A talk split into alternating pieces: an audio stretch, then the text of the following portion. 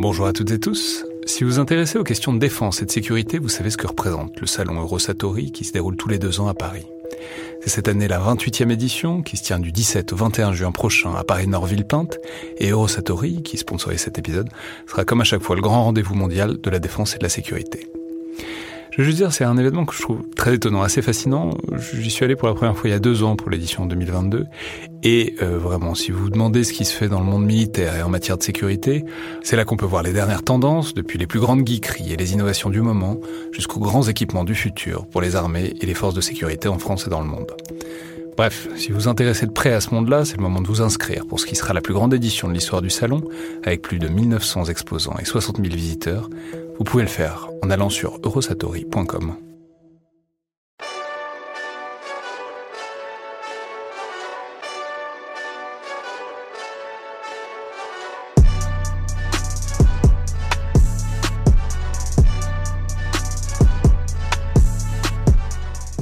et tous et bienvenue dans le Collimateur, le podcast de l'Institut de recherche stratégique de l'école militaire, l'IRSEM, consacré aux questions de défense et aux conflits armés. Je suis Alexandre Dublin et aujourd'hui j'ai le plaisir de recevoir Adam Bachko, chargé de recherche au CNRS et au CERI, le Centre de recherche internationale de Sciences Po. Alors je vais citer l'un de vos derniers ouvrages publiés qui est Syrie, anatomie d'une guerre civile en 2016 avec Arthur Kenney et euh, Gilles de Ronsoro, mais vous êtes aussi et surtout spécialiste de l'Afghanistan, dont on va parler aujourd'hui dans la foulée de l'accord entre les États-Unis et les talibans fin février, et sur lequel vous avez fait votre thèse, thèse qui a d'ailleurs reçu récemment le prix de thèse Bastien Hirondelle de l'AEGES. Donc félicitations et bonjour et bienvenue dans le collimateur. Bonjour, merci. Alors, je l'ai dit, il y a un accord récent dont il va falloir parler, dont on va parler pour voir ce qu'il ce qui entérine un peu en termes d'enlisement et euh, les perspectives qu'il ouvre. Mais je me suis aperçu en fait en préparant l'émission qu'on n'avait jamais vraiment traité le sujet de l'Afghanistan en tant que tel.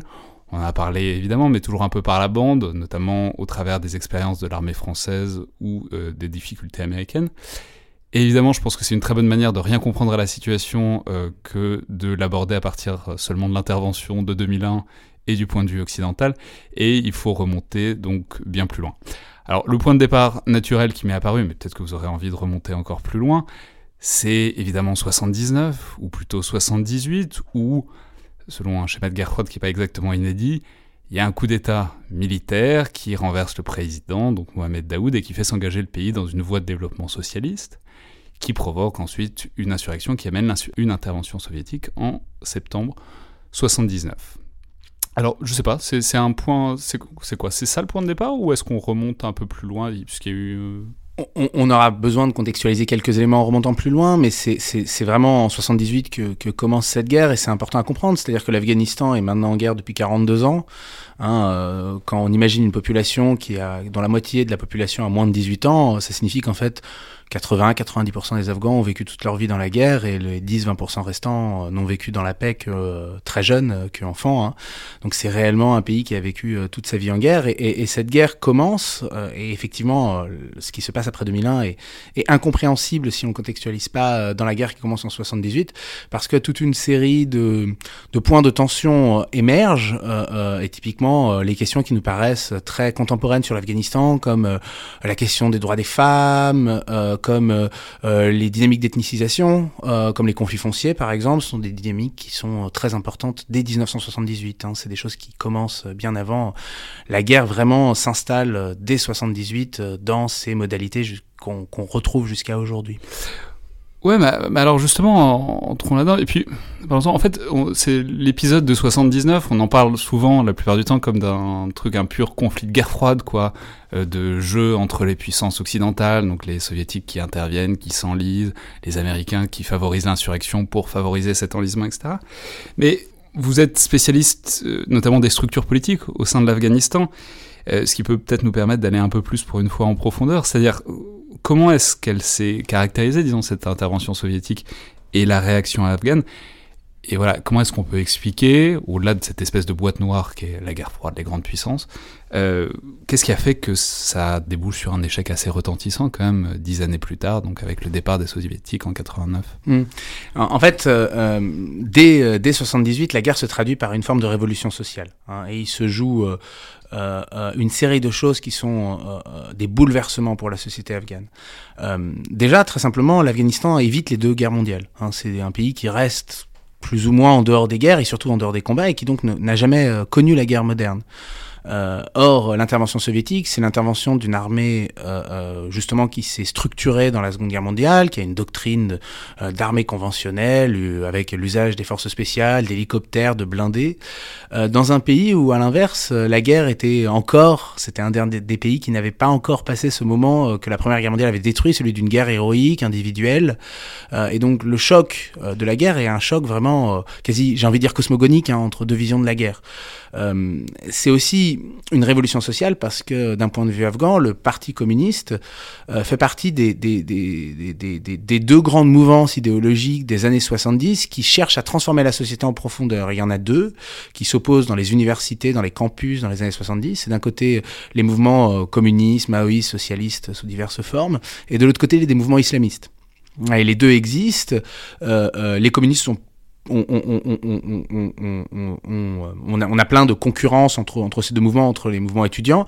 Euh, l'avantage des communistes, et c'est essentiel pour comprendre pourquoi ils s'imposent en 78, c'est qu'ils ont une meilleure présence dans l'armée du fait que Moscou euh, entraîne les officiers. Euh, oui, c'est la diplomatie d'influence des, des, des, cadres de l'armée que Moscou a répandu dans tant de pays non alignés ou tiers-mondistes dans les années 60-70. Exactement, et l'Afghanistan essaye, euh, euh, l'Afghanistan qui est un pays rentier en oui, parce qu'il faut, il faut, le dire, il faut le dire simplement, donc il y, a eu un premier changement en 73, il y a une royauté qui s'effondre en 73, une sorte de république qui arrive, et en 78, c'est un coup d'État à la fois communiste et militaire. Oui, tout à fait. Hein.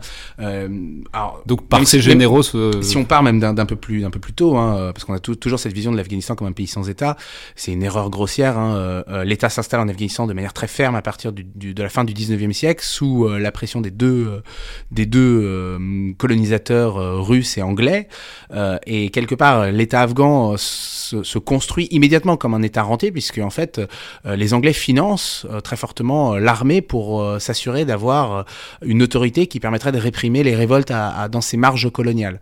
Euh, et donc dès, dès la fin du 19e, et c'est encore le cas dans les années 70, l'État afghan joue sur des rentes de situation, d'abord les Britanniques, et puis après 45, les Soviétiques et les États-Unis. Sauf que le problème, c'est qu'entre, dans le contexte de la guerre froide montante, chacun des deux essaye de mettre l'Afghanistan dans son escarcelle, et l'Afghanistan essaye de rester au dans une position d'équilibre. Et donc les États-Unis reçoivent une grande majorité des projets de développement économique. Euh, euh, l'État afghan dans les années 70 s'inquiète très fortement euh, de, de l'importance euh, de l'Union soviétique dans l'armée. Hein, et, typiquement, quand, quand, cette monarchie euh, euh, tombe sous le coup d'un coup d'État par le cousin du roi, hein, ce qui n'a quasiment aucun effet politique en 73, hein, Daoud Khan, le cousin du roi Zahir Shah, prend le pouvoir, ça n'a quasiment aucun effet parce que immédiatement Daoud Khan rétablit l'équilibre. il va voir Washington, il déçoit Moscou, gardant une forme de jeu entre les deux. 78, c'est une rupture dans cette dans cette dans, dans ce jeu d'équilibre que fait l'Afghanistan, parce que le Parti communiste, pour la peine, euh, qui prend le, le, pouvoir euh, dans un moment de... Le, coup d'État résulte en fait d'une réponse, d'une improvisation suite à, la répression par le président Daoud Khan du Parti communiste. Le dirigeant du Parti communiste est mis en prison euh, et l'armée répond en se mutinant et en prenant le pouvoir. Euh, et dès ce moment-là euh, commence une, une, une, une logique d'engagement du côté de Moscou, mais en même temps une logique de transformation de la société afghane. Et c'est là où il se joue des choses dans la société afghane qui sont aussi fondamentales que la guerre froide, parce que ce gouvernement devient un gouvernement de d'éduquer euh, de, gens qui sont sortis des universités et qui sont euh, quelque part en rupture avec le reste de la société sur une série de questions. Euh, le mariage, euh, la propriété foncière. Et donc, ce, ce, c'est les deux grandes questions, notamment, euh, que, euh, sur lesquelles le Parti communiste propose des réformes très, très, très, très, innovantes pour le pays, qui sont en rupture avec ce que le pays a vécu, notamment l'interdiction de, de, du, paiement de, de, la dot, de la dot pour les femmes, et une, une, politique de redistribution foncière. Euh, les deux ayant paradoxalement des conséquences catastrophiques parce que bon, euh, la redistribution foncière est faite sans donner les moyens de production, donc elle, elle provoque un effondrement économique. Et de l'autre côté, la question de la dot ne prend pas en compte la manière dont en fait la dot joue un rôle de protection aussi des femmes qui peuvent ainsi sortir du mariage. Mais, mais peu importe, elles sont aussi rejetées par la société. Ouais, non mais c'est intéressant. Du coup, on est sur un, une espèce de un des échecs des modèles de développement soviétiques ou inspirés des, du, de, de, de l'URSS.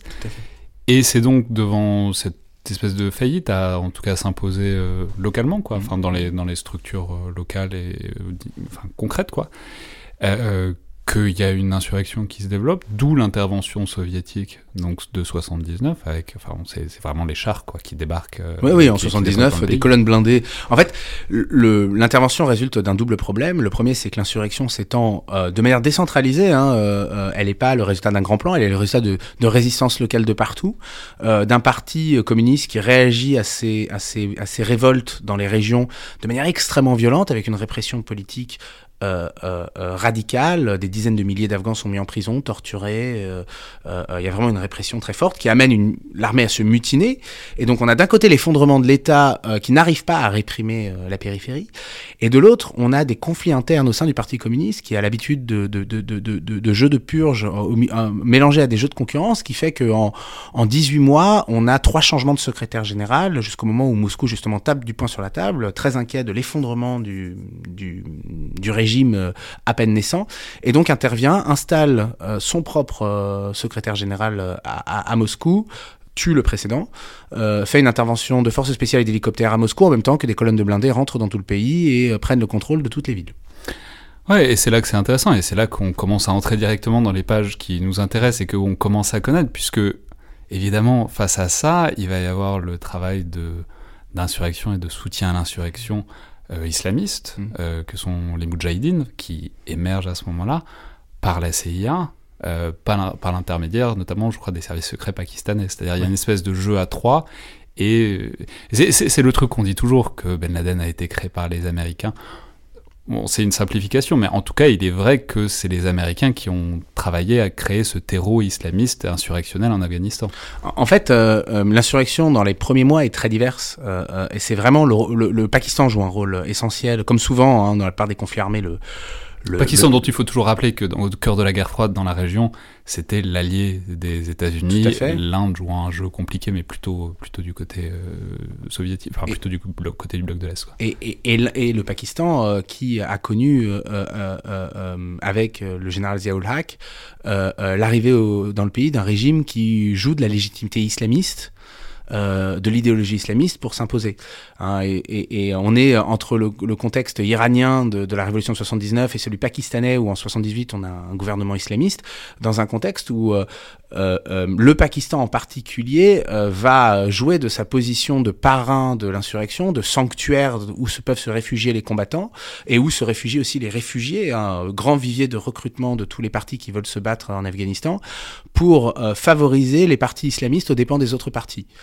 et quand les États-Unis décide d'intervenir. On va juste préciser, à l'époque, on parle pas encore de talibans. Hein. Ça viendra. Les talibans apparaissent en 94. Ça viendra après. Pour l'instant, c'est juste une insurrection islamiste. Voilà, qui est organisée dans une série de partis. Neuf sont reconnus par Islamabad. Six d'entre eux sont islamistes. Trois d'entre eux sont euh, euh, monarchistes, euh, basés ou, ou, basés sur des réseaux religieux, sur des dignitaires soufis qui les commandent. Mais, mais, mais ces six partis, ces neuf partis, pardon, sont ceux que le Pakistan reconnaît et qui finissent quelque part par s'imposer par le simple fait que le Pakistan impose euh, euh, que toute personne qui veuille, euh, qui, qui, se batte ait une carte de l'un de ses partis. Ils sont les seuls à avoir accès au camp de réfugiés. Ils sont surtout les seuls à avoir accès à l'argent, en particulier les plus islamistes d'entre eux, puisque le Pakistan les favorise systématiquement. Et quand les États-Unis se mettent à soutenir de manière de plus en plus forte l'insurrection, notamment dans, au milieu des années 80, ils le font par l'intermédiaire du Pakistan, c'est-à-dire en donnant au Pakistan euh, euh, les clés pour choisir quel est le groupe, le groupe qui en recevra le plus, euh, plus d'argent. Et le Pakistan fait le choix des groupes les plus islamistes, comme le Hezbollah Islami par exemple, ou le Jamiat Islami, qui sont deux des grands groupes qui vont évidemment prendre leur essor à cette époque-là. Ouais, donc les années 80, c'est vraiment une histoire de la montée en puissance. On le reverra souvent, c'est vraiment des histoires de conquête lente et progressive du pays, quoi. Enfin, il y a aussi des moments de percée fulgurante, mais c'est vraiment assez caractéristique que ben, ces mouvements islamistes, assez souvent, ils progressent euh, petit bout par petit bout. Et ça a fini par culminer donc en 89 avec le retrait des soviétiques. Et là commence une sorte de période de quoi? De guerre civile, il n'y a pas d'autre moyen de le décrire, où les différents groupes anciens Mujahideen s'affrontent les uns les autres. Alors, il y a une différence essentielle entre les années 80 et les années 90, c'est que les soviétiques parviennent à, produire un régime qui a un ancrage beaucoup plus fort que celui que vont mettre en place les Américains. Pour une série de raisons, euh, euh les soviétiques se concentrent sur les villes, euh, euh, ce qui est une stratégie efficace parce qu'elle produit une forme de classe moyenne qui est très attachée euh, au régime. On a des constructions de logements sociaux dans les villes afghanes qui existent toujours encore aujourd'hui, qui sont d'ailleurs les seuls logements sociaux existants en Afghanistan. on a une politique de, de milicianisation, on y, reviendra pour les années 2000, mais qui est très différente justement de celle des années 2000 parce qu'elle se concentre autour des villes, elle crée une forme d'anneau de protection qui marche beaucoup mieux.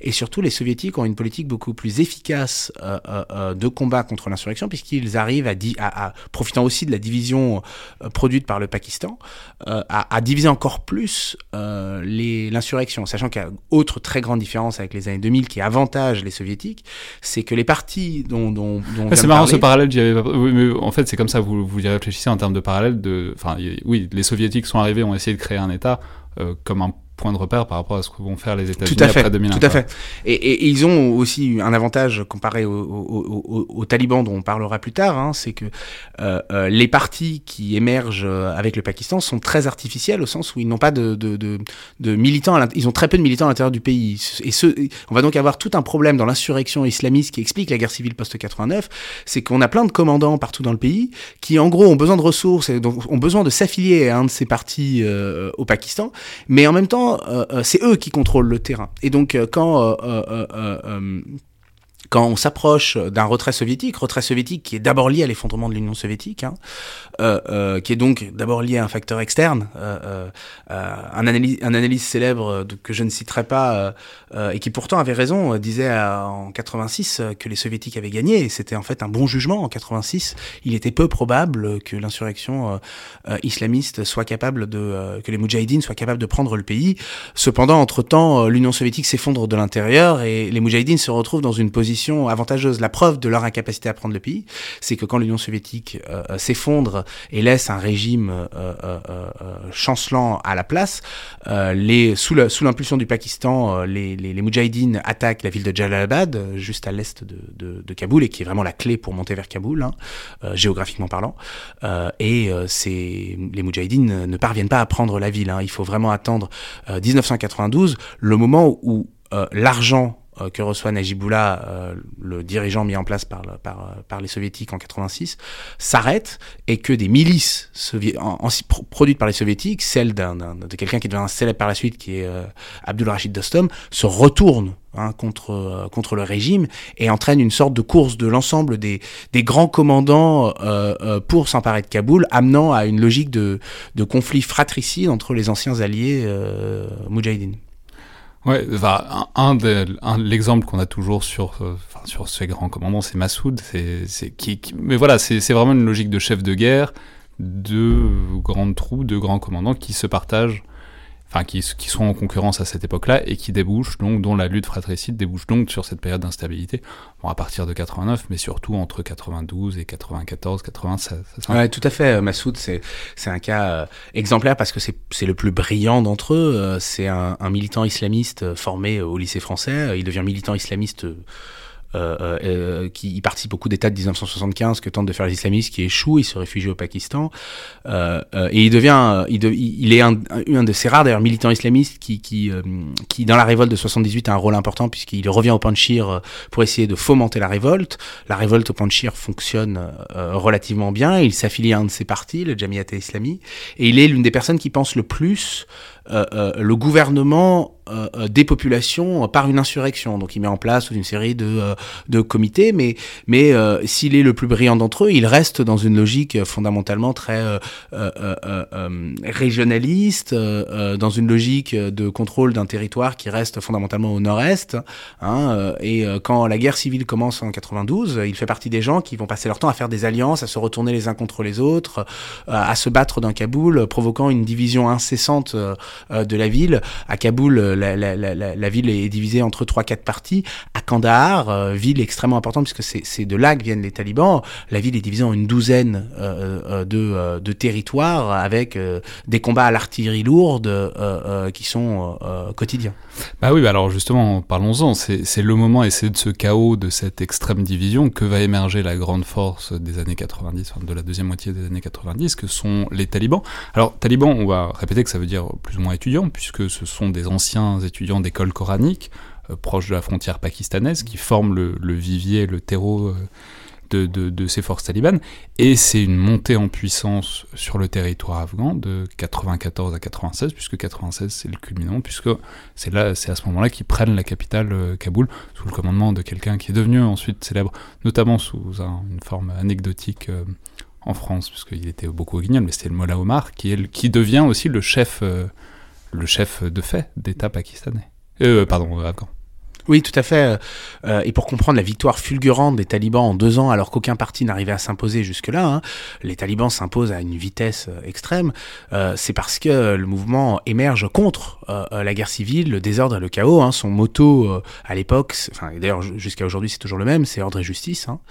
Et c'est un mouvement qui se présente, c'est un mouvement qui résulte de réseaux cléricaux, donc de, de mollahs et d'oulémas, des dignitaires religieux, euh, euh, d'où euh, d'où l'importance du, du, nom que se choisit ce mouvement, le fait d'être le représentant des écoles religieuses qui ont structuré le clergé afghan depuis la fin du 19e siècle. et c'est ce réseau d'écoles qui va permettre aux talibans, d'une part, d'avoir un, flux de combattants très important, mais aussi, et c'est très important, une capacité bureaucratique parce que ce clergé est très hiérarchisé. Euh, ces écoles amènent un, un, clergé qui a l'habitude de travailler ensemble et ça va donner d'excellents cadres pour un mouvement armé. D'ailleurs, les, les, talibans sont euh, quelque part le mouvement clérical qui a réussi, mais en fait, vous aviez des mouvements proto-cléricaux de ce type de mouvement qui émergeaient un peu partout, à Razni, dans l'Elmande, euh, dans une version salafiste dans la Kunar.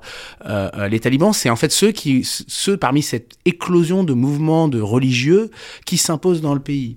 Et ils s'imposent c'est en fait, on peut dire, dans un État qui n'a pas vraiment de structure euh, centralisée, enfin qui n'a pas vraiment de structure étatique, les talibans fonctionnent comme une structure et notamment comme une structure de recrutement et de, de enfin une structure au sein du mouvement même. Oui, oui, euh, c'est un mouvement qui est fondamentalement très étatiste, hein, euh, au sens, euh, au sens du côté organisé, au sens du côté bureaucratique. Euh, c'est un mouvement qui met, qui met beaucoup d'insustance, et on se trompe à, à, à, se concentrer sur euh, l'habit et la barbe pour imaginer que ce sont des, des gens désorganisés. Au contraire, c'est un mouvement qui dès le début met l'insistance sur le degré de formation d'un point de vue religieux, euh, sur l'échelle, euh, euh, euh, enfin sur la place de chacun dans la hiérarchie religieuse. Et donc c'est un mouvement qui est, qui est extrêmement hiérarchisé, qui est extrêmement structuré, qui est extrêmement organisé. et cet avantage-là par rapport à beaucoup d'autres partis s'ajoute celui que la, le, le, la guerre dès 78 a été posée comme un djihad, une guerre sainte et que les religieux qui ont formé les talibans sont des gens qui souvent ont déposé les armes en 92 dès que la guerre civile a commencé en considérant qu'elle n'avait plus de sens. Donc ils ont quelque part cette image d'être ceux qui ne se sont pas salis dans la guerre civile. Et dans un contexte, si naissent à Kandahar, ce n'est pas un hasard, hein, c'est la province où le nombre de combats entre les groupes armés sont les plus nombreux, où ils sont les plus fréquents. Et en ce sens, euh, ils naissent vraiment dans l'endroit où euh, les gens n'en peuvent plus de la guerre civile, ce qui explique l'attrait qu'ils ont au début, hein, puisque entre 94 et 96, euh, énormément de gens rejoignent les talibans, énormément de commandants se retrouvent tournent euh, contre euh, euh, leurs leur, leur supérieurs pour soutenir les talibans. et c'est pour ça que beaucoup des grandes forces qu'on imaginait imbattables, Ismail Khan, Massoud, Dostom, s'effondrent comme des fétus de paille devant les talibans jusqu'à la prise de Kaboul en 96. Ouais, mais alors, du coup, ça, donc, on, comprend bien, donc, le ressort, c'est l'ordre qui, qui, qui éclot au milieu du chaos, et, enfin, le, soulagement est ce qui fait une progression assez rapide, donc, à l'intérieur du pays. Mais ensuite, il faut parler de la période après 96, donc, avec les talibans au pouvoir, et cette espèce de, si on le regarde d'un point de vue stratégique, comme un jeu d'échecs, c'est un retournement, par rapport aux États-Unis, c'est-à-dire c'est le fait qu'ils viennent, ils ont été soutenus par le Pakistan et par les États-Unis de loin en loin, et qu'ils vont se retourner en une force anti-américaine, djihadiste, islamiste. Mais, comment dire, c'est pourquoi? Pourquoi, pourquoi est-ce que ces talibans qui justement sont apparus comme une force de stabilité, d'État, d'ordre, vont devenir paradoxalement le plus grand facteur d'instabilité dans l'Afghanistan, c'est-à-dire ça va devenir la pépinière du djihadisme avec des camps d'entraînement d'Al-Qaïda, etc., etc., qui, in fine, vont produire bah, la plus grande phase de chaos ensuite euh, avec les attentats puis euh, l'intervention euh, occidentale. Alors, il faut, il faut revenir un peu en arrière parce que il faut imaginer, par exemple, qu'en 96, euh, euh, le département d'État euh, considère les talibans comme un espoir pour l'Afghanistan hein, et que donc le département d'État américain, américain et même engage des négociations avec l'Émirat islamique d'Afghanistan, l'État que instaure les talibans en 96, en vue de produire un gazoduc sous une entreprise argentino-américaine, une locale, pour amener le gaz d'Asie centrale par l'Afghanistan vers le Pakistan et euh, de pouvoir ainsi l'exploiter. Au début, euh, euh, les talibans sont vraiment vus par l'administration américaine comme une solution aux problèmes que la guerre civile pose en Afghanistan. le, lien entre les talibans et Al-Qaïda, il vient plus largement de la place qu'a Al-Qaïda, enfin, et, les combattants étrangers dans la guerre des années 80, hein, parce que les années 80 sont un moment de développement d'une d'un engagement islamiste dans de très nombreux pays. Hein, euh, euh, euh, on a un vrai afflux de combattants venus de l'ensemble du Moyen-Orient vers l'Afghanistan pour aller combattre l'invasion soviétique, comme on le verra dans d'autres cas, la Bosnie-Herzégovine ou la Syrie plus récemment, où il y a une vision d'une oui une internationale djihadiste. Voilà, et dans une vision dans une vision d'une injustice à aller combattre. et ces combattants sont à la fois bien accueillis, à la fois posent un problème parce qu'ils arrivent en, méconnaissance du pays et donc euh, une, personne va, participer à les organiser, Abdullah Azam, en euh, euh, installant à Peshawar un espace pour les diriger vers ici ou vers là. Ah donc ces camps d'entraînement dont on a fait des espèces de paroxysme du djihadisme international, en fait c'est une manière d'essayer d'organiser un peu cet afflux de types qui arrivent, qui savent pas quoi faire là. Enfin, Alors, on, on, est un peu avant, c'est-à-dire qu'à cette époque-là, on n'a pas encore les camps d'entraînement d'Al-Qaïda qui sont bombardés en 98. Hein. On est au moment encore où, euh, où fondamentalement, on envoie des combattants qui sont une, une, une, chair à canon à aller se battre un peu partout dans le pays. Euh, mais c'est ce, c'est ce réseau-là, ce carnet d'adresses-là, hein. c'est ça Al-Qaïda. Al-Qaïda, c'est fondamentalement un carnet d'adresses. La base, c'est au sens du carnet d'adresses. Al-Qaïda, ça veut dire la base. Euh, que Ben Laden, dont Ben Laden hérite. Euh, et en héritant du carnet d'adresses, il hérite aussi des liens entre les combattants étrangers et de nombreux euh, euh, euh combattants afghans qui ont été frères d'armes pendant la guerre. Euh, Al-Qaïda offrant euh, des combattants déterminés, plus ou moins compétents, des gens qui ont des compétences notamment dans les, dans les gestions d'explosifs ou de choses comme ça, qui question... vont servir les talibans dans la guerre. Oui, mais la question c'est une fois que les talibans sont au pouvoir, pourquoi les pas les garder Enfin, voilà, pourquoi une fois que, une fois que c'est eux l'État, pourquoi continuer si ce n'est à favoriser ou au moins à tolérer? Ce, ces, ces, camps et cette présence d'Al-Qaïda qui ne peut être qu'un facteur d'instabilité d'une manière ou d'une autre on, a beaucoup d'hypothèses sur la question. En fait, on n'en sait pas grand-chose. Euh, euh, on sait que Mullah Omar avait... là pour raconter maintenant. Euh, non, mais c'est surtout que le, le, régime taliban était un régime très fermé. On sait que Mullah Omar et Ben Laden avaient une relation personnelle très importante. Ben Laden passait beaucoup de temps dans la maison de Mullah Omar à Kandahar. on sait aussi que le, le, régime taliban, et c'est tout le paradoxe, hein, cherchait une reconnaissance internationale, ne l'obtenait pas, et moins il l'obtenait et plus il, euh, il laissait de la place à Al-Qaïda.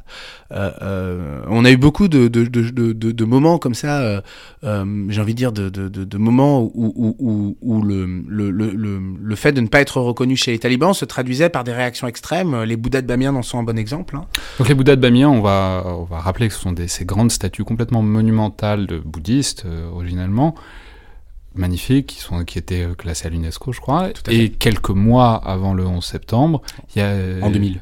En 2000, s'il y a une grande opération de communication, enfin qui est une opération Ah de oui, terrorisme. C'est filmé, euh, c'est Ouais. filmé, on dynamite devant caméra, en plein milieu de négociations avec les Nations Unies. Euh, Il y a vraiment une volonté, il y a une vraie stratégie de, de rendre visible et de faire de ça un message. euh, euh, avec évidemment l'idée is- islamiste qu'on n'est pas censé représenter la figure humaine. euh. Tout à fait. euh, euh, euh, dans un contexte de purisme qui, depuis les années 80, se développe euh, dans les camps de réfugiés et dans l'Afghanistan, où euh, toutes les modalités de, euh, euh, de fête euh, sont considérées comme un détournement vis-à-vis de la cause première, qui est de devoir se battre contre les soviétiques. Et les talibans sont, et plus largement une bonne partie de la société afghane, euh, euh, euh, dans les années 90, pris dans ce, dans ce discours-là, où euh, les modalités de fête, la musique, euh, l'art, euh, sont des détournements vis-à-vis de, de- du problème politique qu'a l'Afghanistan. Il y a une deuxième logique à ça qui est propre aux talibans cette fois, hein, c'est que les talibans sont un mouvement de, de, de religieux, mais, mais ces religieux sont des oulémas, c'est-à-dire aussi des juristes, des juristes en droit islamique, hein, et, et, et des juristes qui ont une, une, une foi hallucinante dans la capacité du droit à faire les choses. Euh, on, on se trompe souvent quand on, on- on manque le fait que les talibans sont des, des sont, sont des un mouvement de de, de, de, non-droit. C'est au, au contraire, ce sont des obsédés du droit avec les, les effets catastrophiques que peut avoir l'obsession du droit. Euh, parce que si on veut comprendre ces histoires de décrets, euh, parce que les talibans se mettent à faire des décrets pour tout et contre tout, ils font des décrets pour interdire les échecs, pour interdire les cerfs-volants, pour interdire les homards. Je tiens à rappeler que l'Afghanistan est un pays enclavé où il n'y a pas de mer, donc la présence de homards ne devait pas être très grande. Euh, euh, euh, ces, ces- ces nombreux décrets-là sont les décrets d'un mouvement qui, définissant euh, euh, euh, la guerre civile comme résultant de la corruption morale des Afghans, essaye de réguler d'un point de vue légal hein, la vie des Afghans dans les moindres détails pour s'assurer qu'ils soient enfin les bons citoyens qui éviteront le retour de la guerre civile.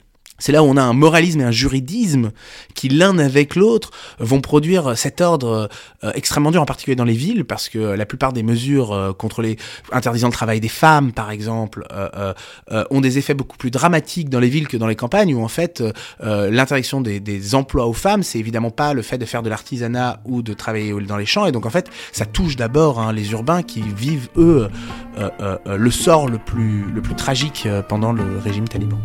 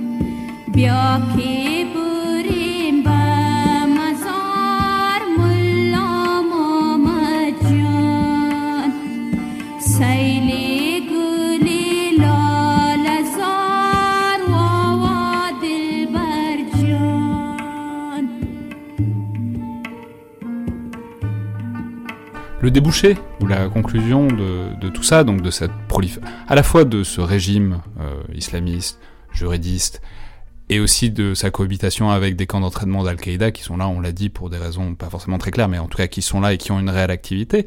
C'est évidemment le 11 septembre, alors on n'est pas obligé de, revenir dans les détails, on, voit assez bien l'idée, mais, enfin, à moins que, vous, que vous y teniez, mais globalement, l'idée c'est qu'ensuite il y a une intervention en Afghanistan qui est assez rondement menée, puisque euh, elle se fait en quelques mois. L'intervention commence, donc il y a le 11 septembre, l'intervention commence début octobre et globalement fin décembre, c'est terminé. Les talibans, la plupart des talibans sont soit morts, soit chassés du pays. Mais en fa- en fait, si on peut comme dire que, contrairement à l'image qu'on a généralement et qui s'est formée par la suite, ce qui est marquant pendant cette première phase et la phase principale de la guerre, c'est qu'en fait, il n'y a pas eu d'intervention terrestre occidentale. C'est essentiellement les Afghans qui ont mené les opérations terrestres, évidemment avec un gros soutien aérien euh, britannique et américain. Mais en fait, paradoxalement, ce sont les Afghans eux-mêmes qui ont combattu et euh, qui ont libéré le territoire des talibans. Oui, euh, euh, euh, il y a euh, en fait euh, il y a quelque chose de tragique à, bien comprendre que euh, toute la logique qui va se, qui se déroule depuis deux, décennies se joue en fait dans les trois quatre premières années. La guerre a été gagnée à une vitesse fulgurante et en même temps elle a été perdue dans les années qui ont suivi et de manière aussi rapide. Euh, euh, ce que je veux dire par là, c'est que les, les, les, il y a toute une série de contraintes qui vont expliquer la manière dont les États-Unis vont faire le choix d'intervenir, et, et ainsi qu'une série de biais. Euh, euh, l'armée américaine a une doctrine depuis les années 80, euh, appelée la doctrine Weinberger, qui considère que les États-Unis ne devraient jamais s'engager dans une guerre, sauf de manière très rapide et avec l'assurance de gagner.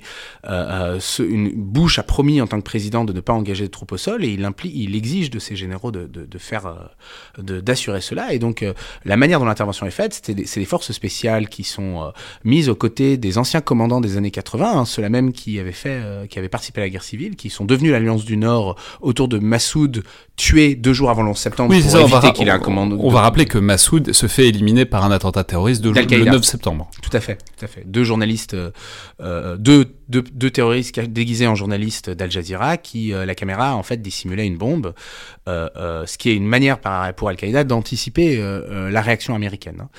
Euh, avec l'idée que Massoud aurait pu peut-être euh, unir euh, l'Alliance du Nord d'une manière dont aucun des, des, des, autres commandants ne le pouvait.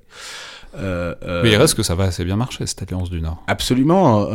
L'Alliance du Nord se trouve capable de reprendre le pays, mais elle le fait sous les modalités que, que, que, que posent les forces spéciales américaines, c'est-à-dire de donner de la, les, les, les, forces spéciales américaines et, veulent garder le contrôle sur cette Alliance du Nord et donc refusent de donner l'argent de manière centralisée et, et, préfèrent le donner à chaque commandant individuellement. Hein. C'est des sommes d'argent assez importantes. Hein. on parle de 767 millions de dollars distribués en valise de cash, ainsi que des armes dans un pays comme l'Afghanistan de l'époque, ça fait beaucoup d'argent. C'est une vraie somme, c'est une vraie somme. Et, et, ces sommes sont données euh, à chacun des commandants individuellement, ce qui déjà euh, prépare l'une des logiques qui va ensuite continuer, c'est-à-dire l'existence de plusieurs potentats qui ont les moyens de résister à l'État central.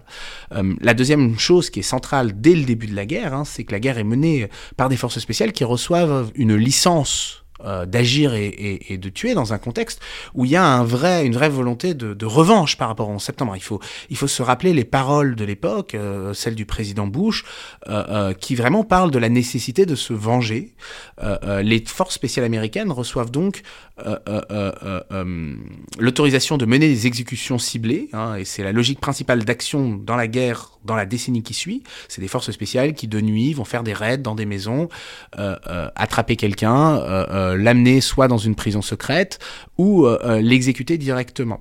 Euh, euh, cette licence que vont recevoir les forces spéciales a plusieurs conséquences. la première, c'est qu'elle implique d'avoir du renseignement. Euh, or, avoir du renseignement, c'est avoir des gens au sol. Or, les Américains, à la base, n'ont personne d'autre au sol que les potentats qui seraient Après, il y aura des drones, mais à, à, à cette époque-là, c'est... Mais les drones posent le même problème, il faut savoir, il faut savoir qui cibler. Et, et, et, tout le problème euh, qui se joue dans, dans cette question-là, c'est que euh, pour savoir qui cibler, les Américains vont devoir euh, avoir des relais locaux, ceux qu'ils n'ont pas à l'époque. Et donc ils vont s'appuyer sur les potentats qu'ils qu'ils ont soutenu ces, ces, ces commandants euh, euh, qui vont eux en profiter pour se débarrasser de leurs euh, rivaux de l'époque. Et donc les forces spéciales américaines deviennent le bras aveugle euh, d'intérêts locaux qu'ils ne contrôlent pas et se mettent à, à, à, tuer des gens en pensant que ce sont des talibans ou des militants d'Al-Qaïda sans très bien savoir qui c'est. Euh, cette logique aussi de revanche se traduit par la perte de l'opportunité parfaite, les Américains ayant assurer l'écrasement des talibans lorsque Mollah Omar propose euh, le, la reddition du mouvement en échange d'une forme d'amnistie. Euh, euh, Washington refuse euh, et quand les offres successives que feront les talibans jusqu'en 2004 arrivent, Washington refuse à, à nouveau, euh, ce qui amènera ensuite, euh, au, au, milieu des années 2000, euh, une situation où les talibans, quand ils ont repris de la, une capacité militaire, eux, à refuser toute forme de négociation pendant un temps. Hein. Euh... Hey, c'est marrant parce que euh, on, on, y reviendra, mais on est encore là en, en permanence là-dedans aujourd'hui. C'est vraiment la, la, les rapports de force qui est derrière la négociation.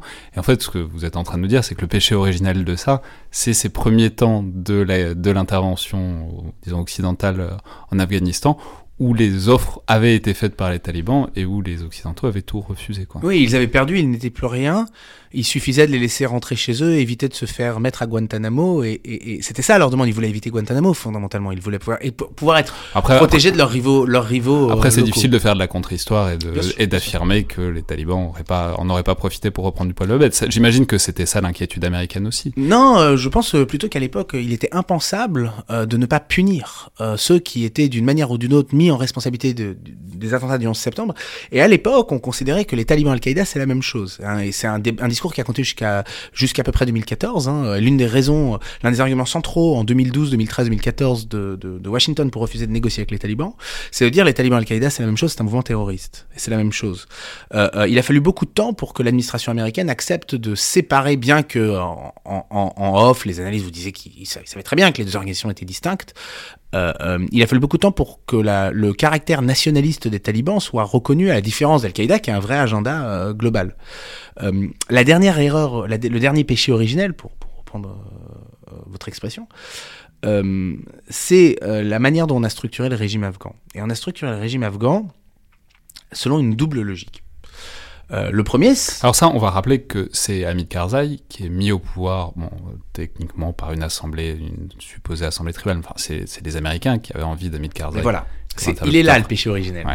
Il est, il est dans ce moment-là euh, parce que euh, la demande, elle commence des, en fait, avant même euh, la Loya Jirga, cette assemblée tribale dont vous parliez, le, le, le- ça commence dès les, dès- dès les négociations de Bonn. Donc en parallèle, en, en fin Alors c'est 2001 qui Hamid Karzai? Alors, Hamid Karzai, mais c'est tout le problème.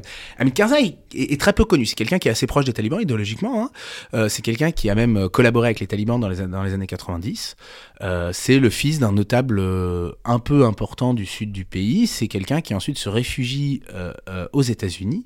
Et aux États-Unis, il se met à travailler pour euh, le- un, un Afghan, un Afghano-américain qui joue un rôle central dans les réseaux néoconservateurs, qui est Zalmay Khalilzad futur euh, représentant euh, euh, des États-Unis en Afghanistan, puis ambassadeur des États-Unis en Afghanistan, et actuellement le négociateur en chef de l'équipe de Trump. hein. C'est vraiment quelqu'un qui, a- qui a un effet décisif sur la manière dont va se dérouler toute cette histoire. Et Zalmay Khalilzad est chargé par un think tank néoconservateur américain euh, dans les années 90 de faire un rapport, un, un white paper, un papier blanc, euh, euh, sur la politique qu'il faut avoir vis-à-vis de l'Afghanistan dans une volonté justement euh, de faire un papier anti-taliban. Euh, Karzai est un de ses aides, et à partir de là va se connecter au réseau, ré- réseau néoconservateur. Bush, le président Bush insiste, euh, et son, son conseiller euh, principal sur l'Afghanistan, Zalmay Khalilzad, toujours cet homme-là, hein, euh, insiste que Hamid Karzai soit président parce qu'il considère que c'est un interlocuteur sur lequel ils peuvent compter. Euh, c'est à la fois une question d'avoir son homme à Kaboul, mais c'est aussi un problème de vision de ce que sera l'Afghanistan. C'est-à-dire que l'un des éléments essentiels euh, de beaucoup de gens qui parlent de l'Afghanistan euh, euh, encore aujourd'hui, c'est une forme d'anthropologie imaginaire d'un pays tribal, d'un pays qui n'aurait jamais connu l'État et d'un pays qui ne serait pas apte à être un État moderne.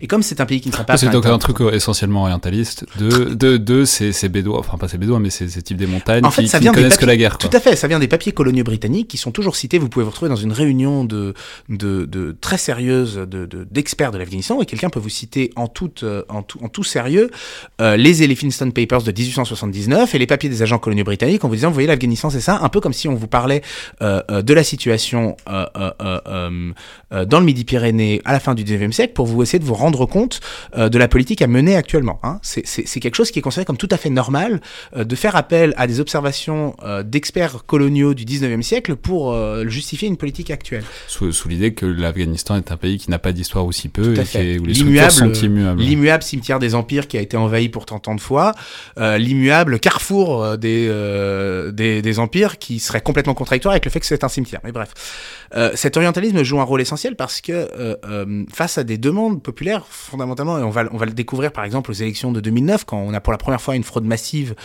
évidente dans les élections, enfin après, il y a les législatives de 2005 qui sont, qui sont frauduleuses, mais la présidentielle de 2009, la fraude est évidente. Les 9000 lettres sont envoyées de tout le pays, dans une société où le nombre de, où le taux d'alphabétisation est bas, donc 9000 lettres, en fait, c'est énorme, sont envoyées aux Nations Unies disant, il n'est pas possible que 100% des gens aient voté voté dans mon district pour Hamid Karzai, moi-même, je n'ai pas, j'ai voté contre. et et ces 9000 lettres n'ont aucun effet. Les Nations Unies reconnaissent l'élection, euh, euh, euh, alors même qu'il y a une vraie demande hein, ici de voter, de. De- donc c'est l'idée toujours que les États-Unis, à travers le, le, le pivot qui est Hamid Karzai, le pensent comme une structure tribale où il faut négocier avec les chefs tribaux, il faut tenir ça par le tribalisme, alors qu'en fait ce que vous êtes en train de nous dire, c'est que bah, il y a des aspirations un peu plus simples de démocratie, de bonne gestion, de, vie économique et politique normale, quoi. Tout à fait. euh, euh, la tragédie en Afghanistan, c'est que euh, euh, l'intervention occidentale est partie de l'idée que les Afghans avaient besoin d'un vrai chef d'une constitution présidentialiste, alors même que euh, beaucoup de gens demandaient euh, euh, euh, euh, des modalités plus, disons, plus républicaines, plus avec un pouvoir plus décentralisé. Il y avait l'idée qu'il faut à tout prix en Afghanistan un, un, un homme fort qui soit à tout prix un Pashtun, parce que seul un Pashtun peut gouverner le pays. Et ça qui est Hamid Karzai, un Pashtun du Sud. Voilà, on a, on a le Pashtun du Sud. Et la tragédie là-dedans, c'est que les, les, les talibans euh, euh, euh, qui se sont toujours positionnés comme nous sommes l'État, nous voulons incarner l'État, ont fini, en raison des politiques occidentales, de ne pas donner de place à l'État, à devenir l'acteur qui s'est mis à nouveau à incarner dans les, an- dans les années 2010 l'État. Ouais, alors donc on, va dire, on va répéter. Donc il y a, cette structure qui est imposée, qui marche un certain temps, qui est soutenue par une présence otanienne très forte. C'est le moment où la France, euh, notamment, enfin où toutes les puissances de l'OTAN sont des forces euh, d'occupation slash de gestion euh, du territoire afghan. Mais ça échoue, progressivement, mais quand même massivement. Et à partir de 2009, il y a quand même sa deuxième phase qui coïncide aussi avec l'arrivée de Barack Obama au pouvoir aux, É- aux États-Unis, qui est ce qu'on a appelé le surge. C'est-à-dire à la fois, mais alors on ne sait jamais si on décrit, euh, disons, l'insurrection afghane qui monte avec la remontée des Alors, talibans. le mot est censé décrire l'augmentation du nombre de troupes américaines. Et, et c'est aussi l'augmentation Voilà. du nombre de troupes euh, Euh, américaines. Enfin, en tout cas, c'est l'idée qu'il y a des forces qui étaient euh, invisibles et qui remontent à ce moment-là. Enfin, c'est l'idée qu'il change. Il y, a- il y a quelque chose qui change, en tout oui. cas. Alors en fait, Et qu'est-ce qui, qu'est-ce qui change? ce qui, ce qui se passe depuis, ce qui, ce qui amène en 2009 la, Obama à, à- à augmenter les troupes américaines, euh, c'est euh, le résultat de, de, de l'échec hein, euh, de la production, de l'intervention dans les années précédentes, euh, parce que sur toute une série de dossiers, euh, l'économie, la justice, on- euh, et surtout sur le dossier militaire, on voit bien que les talibans sont en train de monter. En 2005, les talibans deviennent capables de, de, de se déplacer par colonne de milliers d'hommes. Euh, il devient très clair en 2006 que euh, partie du pays est en train de, très importante est en train d'échapper à Kaboul. Euh, et donc les, les, les, les officiers Et américains... ça, malgré une présence quand même massive euh, Alors, militaire. malgré une présence croissante, et plus on met des troupes, et plus les talibans progressent, et plus on, on, on, on met de l'argent, et plus cet État s'effondre. C'est pour ça que je parlais du péché originel. Hein. Fondamentalement, la guerre est perdue dès 2005-2006. Euh, euh, euh, donc c'est fascinant. Donc plus on met d'argent, plus on met d'hommes, plus ça s'effondre. Du coup, en 2009, on décide d'en mettre beaucoup plus. Voilà, et, et ce qui se passe, c'est exactement l'inverse de ce qu'a promis Obama, de ce que pense Obama. Obama avait promis de, de, de réduire les interventions américaines en Irak et en Afghanistan. Et il fait le surge sous la pression des militaires, des officiers américains, dans l'espoir qu'un- qu'une augmentation des troupes, hein, et on retrouve une logique très proche de celle du Vietnam, euh, que l'augmentation des troupes permettra une victoire décisive qui permettra de retirer les troupes. Ah, évidemment, il se passe exactement l'inverse, d'autant que le surge est extrêmement mal pensé. On Alors, se juste, on, va- on va le dire, c'est que globalement, on multiplie par 4 les effectifs. On passe plus ou moins de 25 000 euh, soldats américains à presque une centaine de milliers. Alors en fait, euh, enfin la, la fin, le, le surge précisément, le moment du surge de 2009, euh, c'est un passage de 90 à 130 000. Mais en fait, le surge dissimule une augmentation depuis 2002 qui est en fait beaucoup plus progressive, même si elle est en fait très forte, hein, qui est ce 25 000 à 90 000. Et donc il y a une multiplication par 4 sur euh, sur la décennie, euh, euh, en même temps qu'il y a une multiplication de l'argent. hein. Moi, je suis un spécialiste du, droit et dans le secteur judi- judiciaire, par exemple, secteur le plus délaissé, alors même que la demande de justice était une des, un, des, un des moteurs de l'arrivée des talibans. Les, les, États-Unis dépensent en, en, en, en- en- sur, entre 2002 et 2008 euh, euh, euh, des sommes relativement dérisoires et d'un seul coup en 2008 dépensent un milliard juste dans le secteur de la justice. hein. Et donc on a ces effets euh, d'arrivée massive d'argent dans des structures qui sont pas capables de les, de les gérer et surtout Donc ça On crée, a- de la- comme toujours, de la corruption tout massive. à fait. Et là, on en arrive à d'où vient la corruption en Afghanistan? La corruption n'est pas un problème de la société afghane. Le régime communiste dans les années 80 n'est absolument pas corrompue. La corruption en Afghanistan, elle vient d'abord des Occidentaux, hein, des entreprises occidentales, qui reçoivent euh, euh, des sommes énormes à gérer, alors même qu'en fait elles sous-traitent leur action à des entreprises qui sous-traitent elles-mêmes, qui sous-traitent elles-mêmes, qui sous-traitent elles-mêmes, entraînant euh, euh, des véritables prébandes, hein, un véritable, euh, une véritable logique de, de euh, de profit euh, euh, euh, qui amène assez peu de- d'effets en termes de politique publique. Alors ça, on peut ajouter, pour rester sur le domaine vraiment militaire, que c'est quelque chose qu'on n'a pas souvent en tête, mais on n'en parle pas si souvent, mais que derrière la présence américaine, il y a aussi énormément de sociétés militaires privées Mhm. en Afghanistan à cette période-là. Alors c'est utilisé au début notamment par le Canada, mais aussi euh, ensuite massivement par les États-Unis. Ce sont les sociétés euh, à la Blackwater, etc., etc. Mais enfin, il faut dire que c'est plus que massif. Euh, au total, les États-Unis ont envoyé nettement plus de personnel des sociétés militaires privées que de soldats. Et à la louche, dans les années autour de 2010-2011, pour avoir un ordre d'idée, c'était à peu près 80-90 000 soldats américains pour 100 à 120 000 personnels de sociétés militaires privées. Donc, c'est, enfin, je veux dire, il y a eu aussi une privatisation massive de l'effort de guerre américain. Non mais si on devait dire les choses euh, simplement et brutalement, euh, la guerre d'Irak comme la guerre d'Afghanistan, c'est un formidable moment de transformation d'argent public en argent privé. Euh, euh, et c'est le cas euh, évident dans le, dans le cas de, de l'usage de forces privées, mais c'est aussi le cas dans tous les contrats qui se jouent autour de l'armée américaine pour assurer sa logistique ou pour assurer les politiques de développement que font l'armée américaine qui sont faites, par des entreprises. Et donc ce qui se passe pendant la guerre d'Afghanistan, hein, c'est fondamentalement de l'argent payé par des impôts de concitoyens, en France d'ailleurs comme aux États-Unis, hein, c'est la même logique, euh, qui va être transformé en profit pour quelques boîtes, enfin pour un certain nombre de Alors, comment boîtes. ça se fait la, la bipartition des tâches? C'est-à-dire, qu'est-ce que font les militaires euh, militaires et qu'est-ce que font, qu'est-ce qui est délégué précisément aux sociétés privées? Alors énormément de choses sont déléguées aux sociétés privées. Ça va de euh, faire la cuisine. Euh, donc souvent dans des bases, des postes avancés américains, le cuisinier était un Philippin ou un Guatémaltèque euh, euh, qui était payé par une, entreprise privée. Ça va euh, de, de la logistique entre les bases, mais ça va aussi jusqu'à des anciens membres des forces spéciales qui démissionnent, qui sont payés 3, 4, 5, 10 fois plus, qui deviennent des contractors, des, des, des soldats privés qui servent en fait à faire les opérations côté pakistanais de la frontière, permettant que si jamais une de ces personnes se faisait arrêter, l'armée américaine pourrait nier toute responsabilité. Et donc on est à la fois chez des gens qui vont euh, mettre en place des milices, euh, euh, faire à manger, euh, déplacer un camion, euh, euh, faire un peu d'expertise euh, sur où est-ce qu'il faut creuser des puits. hein. Et, donc c'est toute une série de tâches euh, euh, euh, qui sont faites dans l'idée que l'armée américaine aurait un intérêt à ne pas garder en interne des compétences dont elle n'a besoin que pour un temps court sur cette guerre. C'est une logique qui aura été permanente dans cette guerre. Cette guerre aura été menée, euh, pour reprendre euh, euh, euh, euh, euh, l'expression d'un d'un- spécialiste de la contre-insurrection américaine au Vietnam, euh, euh, non pas euh, sur euh, 15-20 ans, mais par série de 6 mois, 1 an, multiplié par 15 ou 20.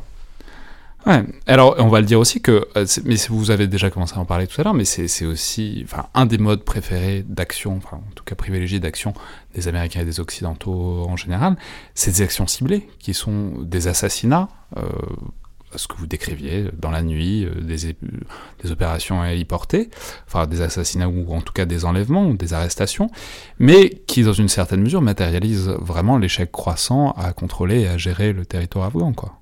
Tout à fait. euh, euh, quand je commence à travailler en Afghanistan en 2010, euh, il y a un phénomène qui est très C'est presque des opérations d'insurrection, c'est presque de la guerre irrégulière de la part des Occidentaux qui matérialisent leur incapacité à mener une guerre régulière qui est réussie. Oui, oui, tout à fait. Et vous, avez cette, logique absolument euh, euh, paradoxale, sinon même schizophrénique, euh, que moi j'avais quand je discutais avec des, militaires occidentaux à l'époque, qui vous disaient nous sommes en train de gagner la guerre. Regardez, la preuve, c'est que nos nombres d'opérations augmentent.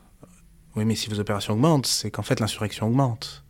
Hein, et il y a eu un déni euh, euh, qui était très impressionnant euh, euh, dans les années 2010 euh, euh, de voir que en fait ces opérations étaient souvent contre-productives parce que le ciblage et le renseignement étaient liés aux alliés. Alors, on a des exemples dans des provinces qui sont tragiques. Moi, j'ai travaillé euh, dans plusieurs provinces où justement j'ai essayé de dénouer ces histoires-là. Ce qu'on voyait, c'est que très souvent les militaires américains euh, euh, euh, exécutait ou arrêtait des gens qui n'avaient rien à voir avec les talibans, euh, ce qui permettait aux talibans de se positionner comme les acteurs qui apaisaient les conflits. À l'inverse, les Américains apparaissaient comme ceux qui s'impliquaient dans les conflits euh, interpersonnels, les conflits fonciers, les rivalités issues de la guerre des années 80, et ils apparaissaient comme ceux qui prenaient parti. Il y avait une partialité des forces spéciales euh, derrière leur assurance de, de, de, de, de de pouvoir cibler et éliminer euh, euh, les talibans. Ce qui se passait réellement, c'est qu'ils se retrouvaient à être une partie prenante euh, euh, dans chacun de ces conflits, ce qui a laissé à- aux talibans l'espace de la neutralité.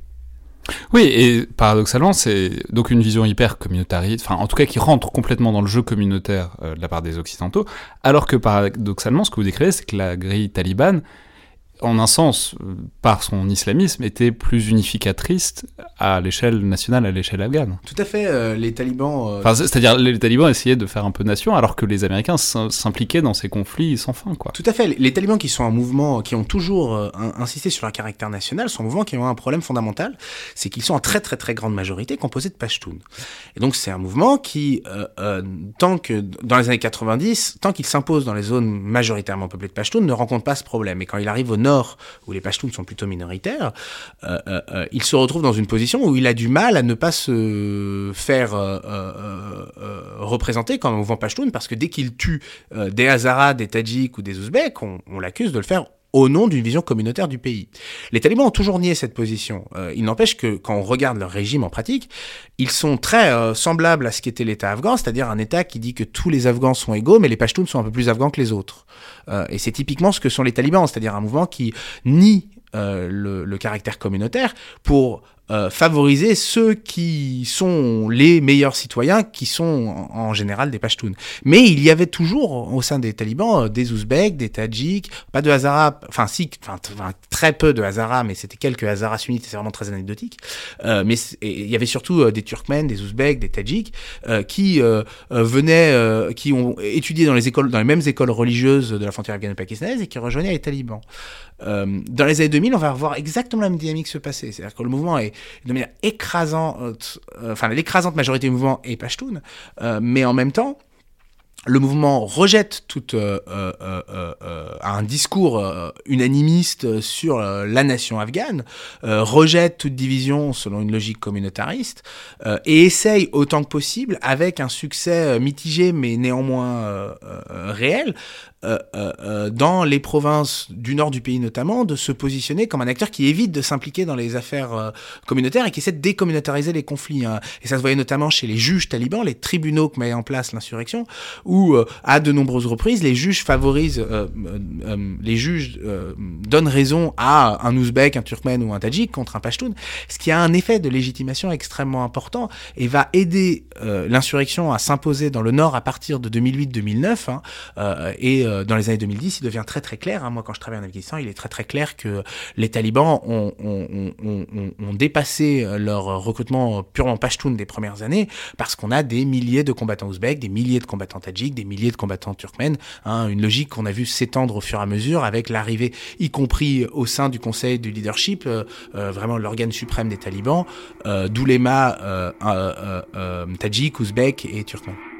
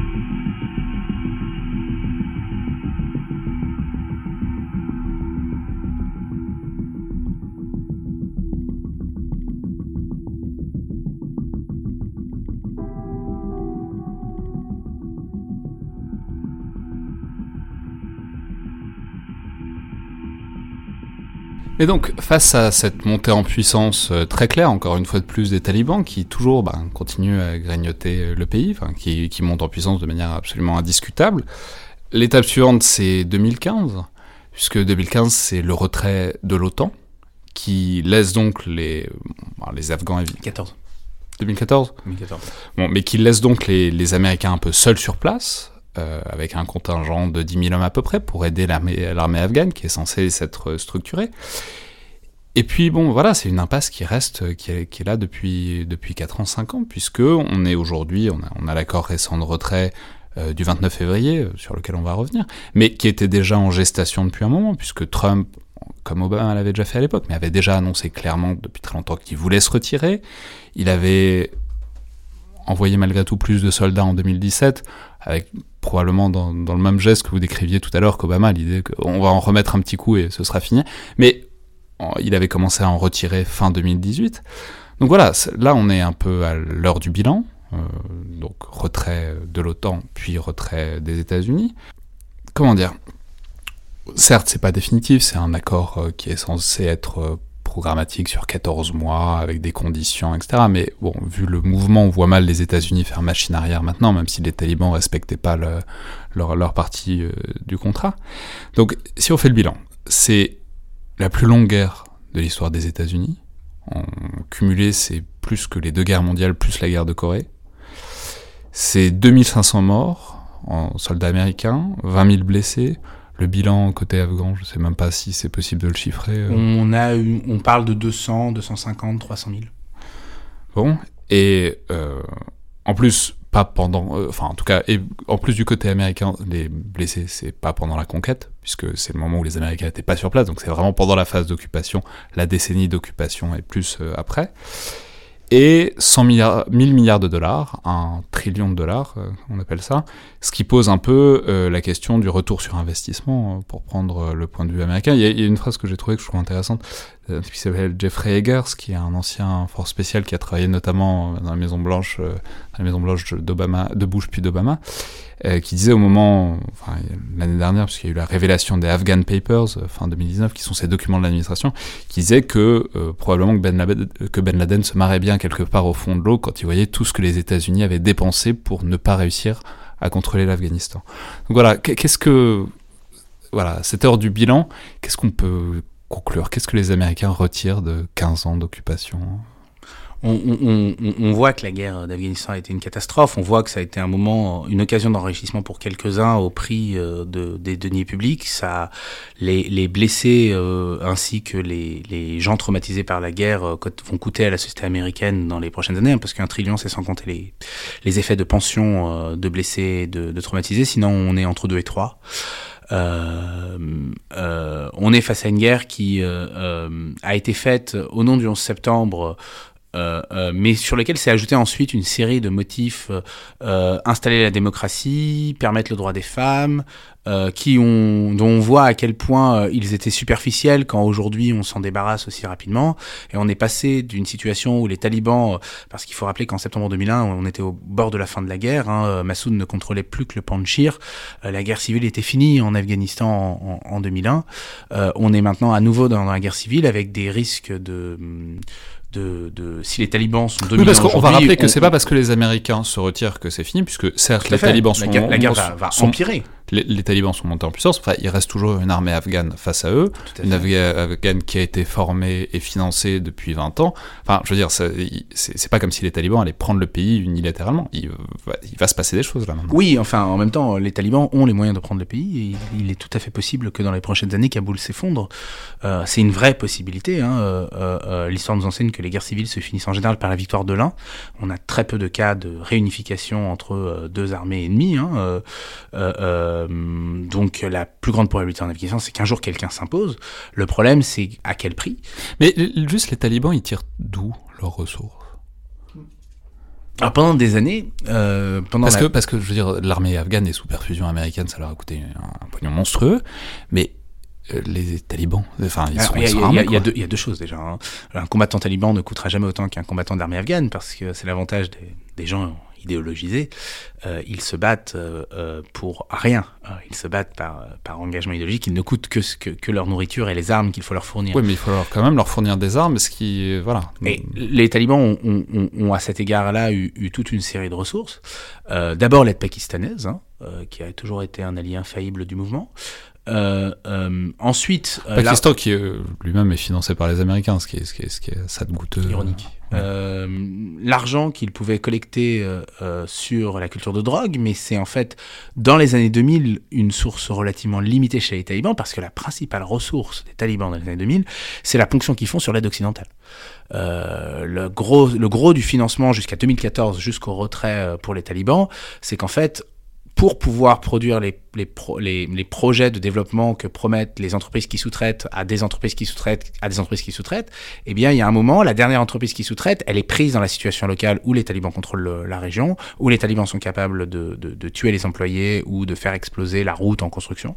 Et donc, il faut payer aux talibans 10, 20% du projet pour avoir le droit de continuer le projet.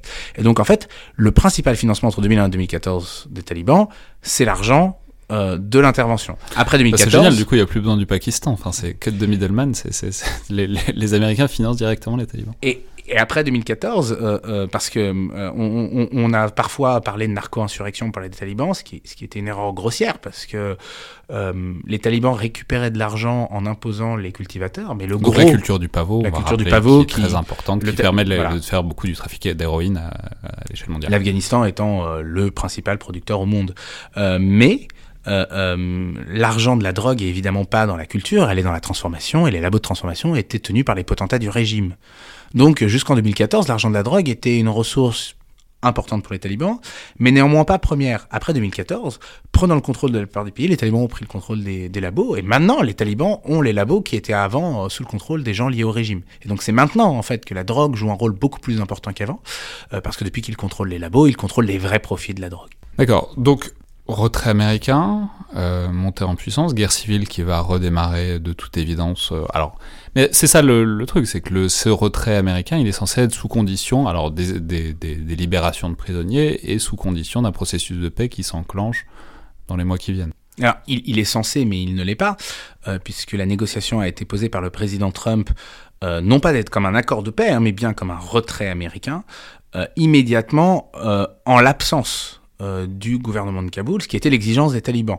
Euh, euh, à cet égard-là, euh, les C'est-à-dire en l'absence du gouvernement de Kaboul aux négociations. en l'absence du gouvernement de Kaboul aux négociations. C'est-à-dire, on a, on a eu un, un, un, un- un effet extraordinaire, c'est-à-dire que le gouvernement reconnu par les Nations Unies, celui du président Ashraf Rani, a été exclu d'un processus de négociation dans un conflit armé le concernant. Il a été délégitimé par la puissance même qui l'a mis au pouvoir, les États-Unis. hein. Euh, euh, on est dans un contexte où, l'accord euh, affirme le manque de légitimité politique du régime de Kaboul. C'est un accord qui, à cet égard-là, est catastrophique. Ce que l'accord entérine, c'est le retrait américain. À l'inverse, tout ce qui a à voir avec les négociations de paix entre enfin entre le, mouvement taliban et euh, le régime de Kaboul, est complètement hypothétique. Euh, on l'a bien vu avec la, la, la clause de libération de 5000 euh, euh, prisonniers talibans en échange de 1000 prisonniers du régime tenus par les talibans. Le gouvernement de Kaboul n'avait rien signé et Ashraf Rani a dit très clairement qu'il n'y avait pas de raison qu'il libère 5000 prisonniers. Il n'avait jamais participé à la décision qui a amené à la libération de ces prisonniers. Hein, c'est pour ça qu'on a vu immédiatement d'un côté euh, euh, l'accord capoté au sens où, où, où, où, euh, les discussions entre le régime et les talibans n'ont toujours pas cours. Euh, mais en même temps, le retrait américain se fait. Ah, Et ce qu'on voit, c'est que c'est une reddition. Mais et du coup, la question, c'est le régime de Kaboul, il tient sur quoi? C'est-à-dire, enfin, je veux dire, que ce soit géographiquement ou, socialement, ou, enfin, je- Le voilà. régime de Kaboul tient sur, sur essentiellement deux choses. Enfin, sur essentiellement une chose, c'est-à-dire les villes. Il y a une région euh, qui s'appelle le Hazarajat, euh, qui est au milieu du pays, mais c'est une zone de montagne assez marginale euh, sur le plan politique. Les talibans n'ont pas besoin de la conquérir pour s'emparer du pays, peu importe, quelque part. C'est les villes, l'élément essentiel que tient le régime. Donc une bourgeoisie relativement cultivée, développée. Non, euh, euh, des villes qui aujourd'hui sont très très pauvres, qui sont des mégapoles qui se sont développées euh, dans le contexte de l'intervention euh, avec une classe moyenne extrêmement réduite, qui est largement partie aujourd'hui, qui n'existe plus. Et donc c'est des villes paupérisées. euh, Alors pourquoi le pouvoir les tient il les, il les tient parce que, alors, on, on en arrive à un point essentiel, euh, euh, la situation afghane pourrait empirer encore. Euh, parce que euh, euh, ces villes sont, sont sociologiquement euh, très différentes du public qui a soutenu les talibans historiquement. Hein. Les talibans, c'est un mouvement très rural, un mouvement de village, euh, alors que le public de ces villes est un mouvement qui... Et le public de ces villes est généralement très hostile aux talibans. Le problème c'est que pour autant, euh, euh, il n'y a pas de vraie différence idéologique entre aujourd'hui le régime et les talibans. Hein. Euh, Le régime de Kaboul, dans tous les moments où on a eu des discussions entre des représentants du régime et des représentants des talibans sur la question des droits des femmes ou la, la question de, l'islamisme, plus généralement du caractère islamique de la Constitution, il n'y a jamais eu vraiment de, difficulté à produire un accord. Hein. Le régime de Kaboul est un régime qui fondamentalement serait tout à fait prêt à être beaucoup plus islamiste. Euh, le problème qui se pose beaucoup plus d'un point de vue social, c'est que une- les gens qui vivent euh, dans ces villes sont un public potentiel pour un mouvement qui n'est pas les talibans, mais beaucoup plus l'État islamique. Hein, Et là, on voit tout l'effet de modernisation de la société afghane dans la guerre. La guerre a, a eu, un, a eu un effet de, de globalisation de la société afghane à vitesse accélérée, où euh, ce qui se passe en Syrie, en Égypte, euh, au Mali, a commencé à être euh, euh, des choses qui sont très importantes dans la société afghane. Hein, et et l'apparition de l'État islamique en 2014-15 en Afghanistan, enfin sur la frontière afghano-pakistanaise, a été le résultat de ça. Et vous avez aujourd'hui euh, tout un public euh, pour ce mouvement-là qui pour l'instant n'a jamais euh, les talibans ont très vite vu le danger. Ils sont ils ont mobilisé euh, l'ensemble de leur appareil militaire pour euh, pour euh, combattre l'État islamique. Et donc l'État islamique n'a jamais réussi à s'imposer sur une partie importante du territoire. Mais néanmoins euh, pour ces villes les talibans apparaissent euh, permettez-moi le mot comme des pecnos comme un mouvement rétrograde Euh, et donc euh, euh, les talibans pourraient tout à fait s'emparer de ces villes militairement mais ils ont beaucoup moins de soutien dans ces villes qu'ils en ont dans les campagnes alors c'est très intéressant parce que ça nous permet d'arriver sur, euh, disons, le panorama à la fois diplomatique et stratégique qui sous-tend l'accord récent. C'est parce qu'il y a un acteur dont on n'a pas encore parlé, mais qui est revenu très récemment avec beaucoup de force sur la scène afghane, c'est la Russie, avec euh, ce qu'on a appelé le processus de Moscou, qui était concurrent du processus de, Doha, donc euh, entre les États-Unis, enfin qui était le processus des États-Unis, mais euh, du coup qui a peut-être aussi accéléré la conclusion de l'accord par les États-Unis parce qu'il y avait un processus concurrent et la Russie qui s'est mis à discuter très fort avec les talibans, notamment parce que la Russie a vu dans les talibans une force opposée à l'État islamique qui l'inquiétait beaucoup plus à l'échelle de la, de la région, quoi. Oui, euh, en fait, euh, tous les pays de la région maintenant, à, l'exception de l'Inde, mais euh, euh, l'Iran, c'est pareil. Quelque part, on peut regarder l'accord américain comme une délégation aux talibans du combat contre l'État islamique. hein. Euh, euh, tous les pays de la région sont maintenant d'accord que si un pays euh, empêchera l'ancrage de l'État islamique en Afghanistan, c'est les talibans. Hein, et ce que font aujourd'hui l'Iran comme la Russie, c'est de soutenir les talibans pour s'assurer que l'État islamique ne prenne pas la place. Euh, euh, Parce qu'il faut juste préciser un truc, c'est que les, mais vous avez commencé à situer, mais qui, qui, est- présent dans vos papiers, c'est que les villes ont explosé, notamment parce qu'il y a eu une grande sécheresse en 2018-2019 en Afghanistan, ce qui fait qu'il y a eu un gros exode rural, ce qui fait que voilà, ces villes que vous décriviez, avec encore le soubassement, j'imagine, soviétique, euh, même en termes d'infrastructure, ont explosé démographiquement, et que ça, c'est évidemment un vivier de très jeunes, très précaires, qui sont la, cible de l'État islamique. On retrouve le public classique. euh, si vous voulez, les villes afghanes, c'est des villes qui sont passées. Une ville comme Kaboul est passée de, de 600, 700 000 habitants euh, au début en 2001-2002 avec le retour des réfugiés à 5 millions aujourd'hui. Et encore, euh, les chiffres sont incertains. Euh, ça, ça pourrait être plus. Euh, donc c'est des villes qui ont été multipli- multipliées par 10 quasiment, hein, par, par 7-8 quoi. Euh, euh, le public classique de l'État islamique, on l'a vu au Moyen-Orient, on, on- on le voit de la même manière en Afghanistan, c'est des gens qui sont allés à l'université, qui sont souvent salafistes. Les talibans, pour information, ne le sont pas. Ils sont en fait, ils, ils, sont, ils sont inscrits dans la jurisprudence hanafite, qui est la jurisprudence classique en Afghanistan. Hein, donc c'est un mouvement qui s'inscrit dans la manière, dans, dans l'islam classique afghan, en fait, hein, euh, en termes de jurisprudence euh, euh, islamique. Euh, euh, à l'inverse, c'est exactement ce qui fait d'eux des gens aussi d'un- d'un- du passé euh, euh, pour euh, pour des éduqués qui ont été à fac de théologie, qui suivent les vidéos sur YouTube de prédicateurs saoudiens ou pakistanais, qui sont typiquement le public cible de l'État islamique. Et ce public-là, c'est des gens qui ont fait des études, n'ont pas trouvé de travail parce qu'on a produit de nombreux instituts d'études supérieures en Afghanistan, mais on n'a jamais produit en 20 ans d'intervention, il n'y a jamais eu ni production d'industrie, ni amélioration de, de, de, de l'agriculture et on a produit surtout des services qui servaient euh, aux ONG et aux nombreux acteurs de l'intervention et qui ont donc disparu immédiatement après le retrait en 2014. Et vous avez donc une économie qui est en crise, qui ne donne pas d'emploi à ses éduqués. Euh, vous avez donc exactement une situation révolutionnaire et l'État islamique, c'est un mouvement qui est parfaitement apte à euh, capter cette population-là pour en faire une situation révolutionnaire. Bon, bah, donc il y a- ça, il y a ce- cet enjeu-là, et alors on va peut-être, si ce n'est euh, essayer d'être optimiste, enfin en tout cas essayer de voir les perspectives stratégiques. euh. Ah, C'est-à-dire, en même temps, l'Afghanistan est aussi un pays qui a beaucoup de ressources, qui a des ressources minières, qui a des ressources euh, stratégiques de, de par sa position, et sur lequel se tournent notamment beaucoup de regards chinois, puisque ça pourrait être un verrou clé dans les routes de la soie qui s'étendent depuis la Chine à travers l'Asie centrale, on le sait depuis quelques années avec énormément de moyens. Donc il y a aussi, disons, il y a aussi des options stratégiques, euh, enfin il pourrait se passer des choses, mais c'est toujours avec ce caveat, avec ce- ce- cette condition suspensive immense qui est euh, la stabilité, cette, espèce de stabilité impossible du pays qu'on n'arrive pas à trouver. Oui, tout à fait. Le- Les, les ressources afghanes, euh, les ressources qu'a l'Afghanistan, avec peut-être euh, dans certains cas un peu de fantasme, mais, mais certaines existent, hein, il y a des vraies ressources minières, euh, ne seront exploitables que quand il y aura la paix. Euh, et on voit à cet égard-là le jeu chinois, hein, euh, c'est-à-dire que les Chinois attendent le gagnant. Euh, euh, et le gagnant ira voir les Chinois. Et à cet égard-là, euh, les Chinois, comme les Russes, comme les Iraniens, considèrent que les talibans sont le moyen d'éviter l'État islamique, et ils, ont, ils jouent sur les deux tableaux, à la fois le régime de Kaboul, à la fois les talibans, euh, euh, attendent de- d'avoir une situation stable et négocieront sans aucune difficulté avec l'acteur qui restera. Euh, ceux qui ont été exclus des, des, des potentialités économiques de l'Afghanistan, c'est d'abord les Occidentaux. Ouais, mais vous voyez, du coup, la, dernière euh, question, c'est pour essayer d'éviter justement cette vision essentialiste, orientaliste qu'on décrivait tout à l'heure de euh, voilà, l'Afghanistan, cimetière, fossoyeur des empires, etc., instab- l'instabilité euh, consubstantielle à ce pays-là.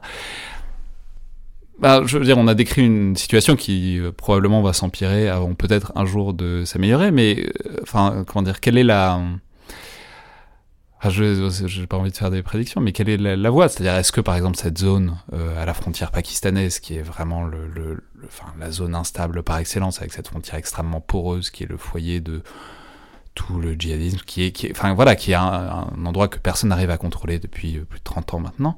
Voilà. C'est-à-dire, comment est-ce que quelles sont les perspectives pour une éventuelle stabilisation du pays? Ben, une victoire de, l'un des camps, et pour l'instant, euh, au vu des, des, des, forces en présence et des progressions euh, des dernières années, euh, ceux qui apparaissent le plus aptes à s'imposer dans le pays, c'est les talibans. Donc c'est pas qu'il n'existe pas de perspective de stabilisation en Afghanistan. hein. En 2001, les talibans avaient quasiment gagné. Il est tout à fait pensable que les talibans reprennent le pays et on aura à nouveau un pays qui sera stable politiquement euh, sous le joug euh, d'un régime taliban. Euh, et là, vous pourrez voir euh, une exploitation chinoise des ressources en Afghanistan qui sera tout à fait pensable.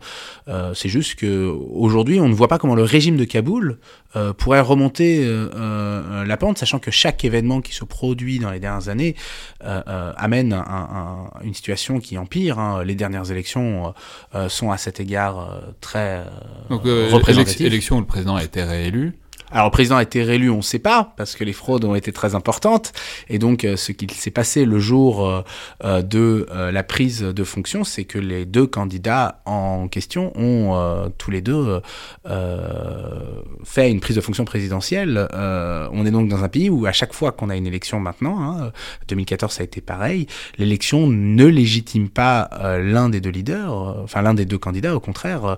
dans les deux cas, les résultats n'ont pas été reconnus et dans les deux cas, la personne qui a été mise au pouvoir, donc Ashraf Rani, euh, euh, dans l'élection précédente et à nouveau probablement Ashraf Rani parce que l'acte d'Abdullah est plus symbolique que, efficace, euh, euh, n'est pas représentatif. Il est d'ailleurs très probable qu'Ashraf Rani ait perdu les élections de 2014 comme celle de 2019. Bon, mais et du coup, si, on admet que bon, le retour des talibans, pour plein de raisons structurelles de fond et surtout de longue durée, apparaît plus ou moins euh, inévitable. Mais c'est-à-dire, est-ce que vous pensez que Pas c'est inévitable. non, probable. mais probable, disons. Est-ce que vous pensez que c'est envisageable euh, du point de vue occidental, c'est-à-dire le symbole? Enfin, je veux dire, si, les si- si- si- si les talibans reprennent le pays 20 ans après, c'est littéralement 2-3 trillions de dollars, euh, 2, 3, 4 milliers de morts pour rien. Oui. Mais du coup, le, un symbole comme ça, ça vous paraît réaliste Mais que ce soit il, est, accepté? il, est, il est devenu très clair, hein, et Trump en est à cet égard-là un symbole, que les euh, États-Unis ne, ne mettront plus de ressources euh, euh, en Afghanistan. La seule chose que feront les États-Unis, c'est peut-être la- laisser quelques forces aériennes qui euh, tiendront, essaieront d'éviter la, la chute des villes, d'une ville afghane avant les élections de présidentielles à venir. Dans une perspective plus longue, il est extrêmement improbable que les États-Unis euh, réinvestissent des ressources en Afghanistan. Les États-Unis se sont mis hors jeu en Afghanistan euh, euh, dans les prochaines décennies. Il est très peu probable d'ailleurs qu'on ait une, intervention de cette ampleur-là à nouveau hein, dans, les, années à venir. Et donc, c'est un vide en termes de grande puissance stratégique qui sera comblé soit par la Chine, soit par la Russie, soit par l'Iran, qui sont les puissances qui, en tout cas, peuvent profiter de, de l'appel d'air que le retrait américain. euh, Oui, il, l'est déjà quelque part au sens où euh, l'Iran, le Pakistan et la Russie, on n'est pas dans une situation comme la situation au Sahel qui, à cet égard-là, est encore plus inquiétante, euh, où euh, quelque part aucun des acteurs régionaux n'est capable de gérer son voisin. Il n'y a pas cet effet un peu domino quelque part qu'on a l'impression d'avoir au Sahel. Le Pakistan est un État très solide, l'Iran est un État qui a, qui a- une capacité comme la Russie ou l'Inde ou la Chine. Et donc, en fait, euh, c'est surtout euh, l'existence d'un centre d'instabilité localisé qui, qui, qui aujourd'hui est la perspective de l'Afghanistan dans les prochaines années. Tant qu'en tout cas, euh, euh, le régime, ou plus probablement les talibans, ne s'impose. Très bien. Merci beaucoup, Adam Bachko. Merci. C'est donc le Collimateur, le podcast de l'IRSEM, l'Institut de recherche stratégique de l'école militaire. Je vous rappelle que toutes vos suggestions et remarques sont les bienvenues. Vous pouvez nous les envoyer par mail à l'IRSEM ou sur les pages Facebook ou Twitter euh, de l'IRSEM. Et n'oubliez pas, abonnez-vous, notez et commentez le podcast, notamment sur iTunes. Ça aide à le faire connaître et ça nous aide aussi à savoir ce que vous en pensez et comment vous voudriez le voir évoluer. Merci à toutes et tous et à la prochaine.